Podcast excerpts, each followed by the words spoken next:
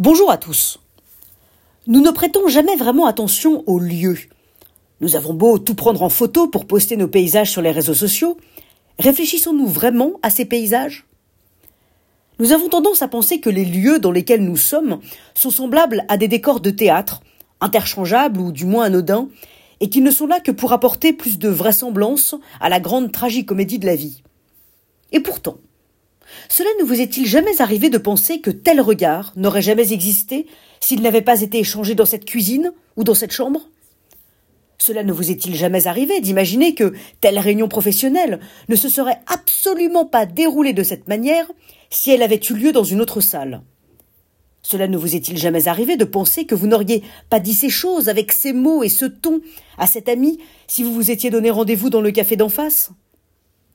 Moi, j'y pense tout le temps et cela crée un drôle de vertige. Il ne s'agit pas d'un simple jeu de l'imagination ou d'une triviale gymnastique intellectuelle. Nous savons aujourd'hui, grâce aux sciences cognitives, combien chacun d'entre nous est soumis à l'environnement dans lequel il se trouve. Les couleurs, le taux d'humidité, la température, les sons, les odeurs, les formes rondes ou carrées, tout joue un rôle sur notre état d'esprit.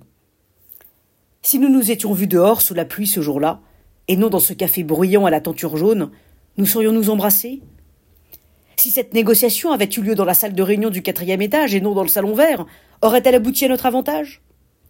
Et ces, classes et ces salles de classe auxquelles nous avons consacré notre enfance nous, ont-elles conduit à aimer cette matière plutôt qu'une autre? À l'heure où le virtuel menace de prendre le pas sur le réel, il me semble important de renouer avec tout le tangible autour de nous.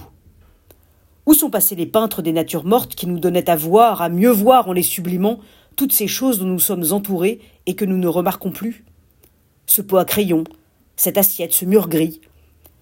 C'est ce qui fascine tant dans l'œuvre Le parti pris des choses du poète Francis Ponge. Contrairement à beaucoup de poètes, il a choisi de s'intéresser à ce qui semble insignifiant du pain, un cajot, un galet. En leur portant sa considération, il a dessillé nos yeux en remettant en question nos préjugés sur ce qui est digne d'être regardé et ce qui peut être ignoré. Si nous savions le rôle immense que les choses et les lieux jouent dans nos vies, dans nos choix, dans nos comportements, peut-être commencerions-nous à les voir autrement?